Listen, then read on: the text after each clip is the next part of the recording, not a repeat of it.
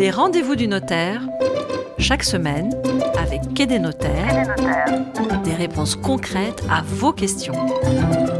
Le rendez-vous des notaires numéro 29. Chaque semaine, vous laissez une question sur quai-des-notaires.com, le site des notaires en ligne, et Patrick McNamara, son fondateur, vous y répond de façon directe et concrète. Aujourd'hui, Patrick, bonjour déjà. Bonjour Fred. La question nous vient de Quentin. Quentin qui était hier les palmiers, et voici donc sa question. J'achète un appartement, le vendeur veut que nous allions signer la promesse de vente chez son notaire, donc ça va me coûter des frais et ça risque d'être plus long que si on signait un compromis avec l'agence.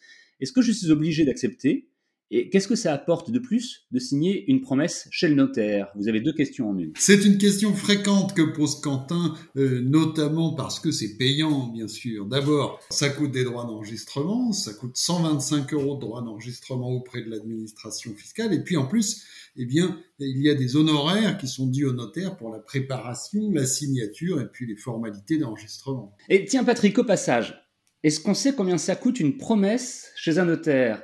Est-ce qu'il y a un barème réglementé ou est-ce que c'est libre? Oui, c'est un honoraire libre que le notaire doit faire nécessairement approuver par son client.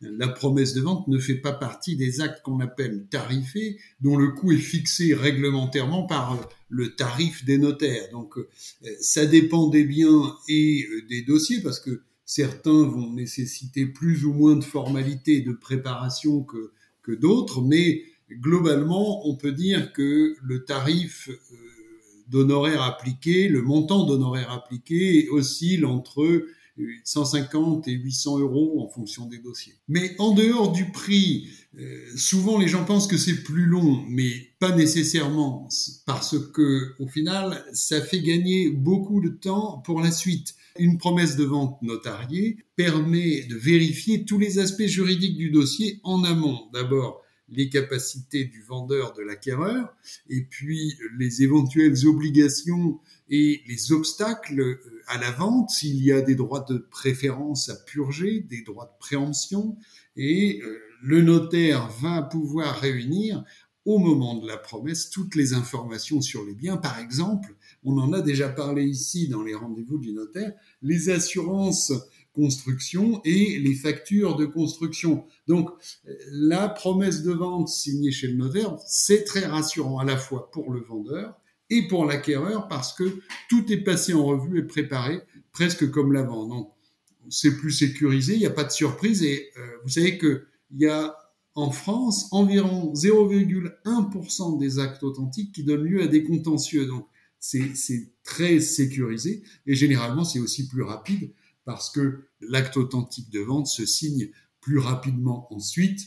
Tout est vérifié, il reste plus qu'à obtenir le prêt bancaire ou quelques informations mises à jour par le syndic au moment de la vente. Quentin vous demandait qu'est-ce que ça apporte. Vous lui répondez, c'est plus sûr et c'est plus rapide, ce sont de bons arguments, hein. c'est bien ça. C'est ça. Et puis, j'ajoute un point, c'est que ça peut aussi éviter euh, des problèmes. Dans une promesse unilatérale de vente, par exemple, le vendeur euh, s'engage unilatéralement et l'acquéreur a un délai pour obtenir son prêt dans des conditions très précises. Et s'il ne l'a pas obtenu, la promesse tombe et il n'y a plus d'engagement.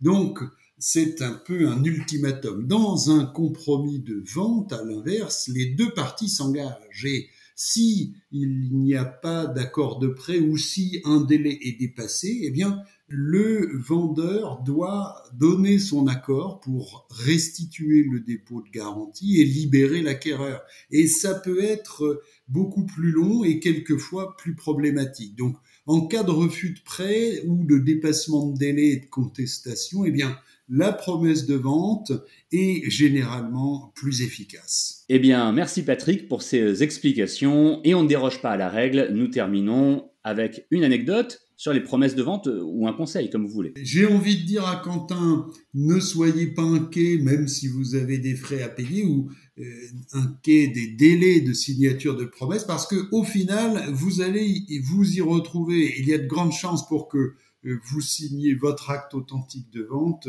plus vite et que vous soyez plus vite propriétaire de votre appartement. Alors ça, c'est l'argument massu. Effectivement, si je résume, hein, c'est un, un glissement de calendrier qui euh, devrait euh, lui être euh, favorable. Exactement, vous avez trouvé le mot que je ne trouvais plus. Vous pouvez poser vos questions à Patrick quand vous voulez sur kennedotaire.com, le site des notaires en ligne.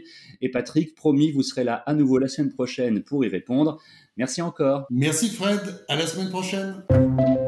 Les rendez-vous du notaire, chaque semaine, avec Quai des notaires, des réponses concrètes à vos questions.